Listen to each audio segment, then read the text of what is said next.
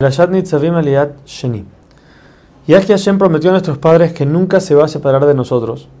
entonces por eso Hashem nos dio todas estas leyes, para que por medio de estas leyes, de las mitzvot que nosotros cumplimos, entonces vamos a seguir apegados a Él. Y ya que el pacto de Hashem es eterno, entonces Él aplica no solamente a los que están vivos en ese momento, sino a todas las generaciones que vienen después.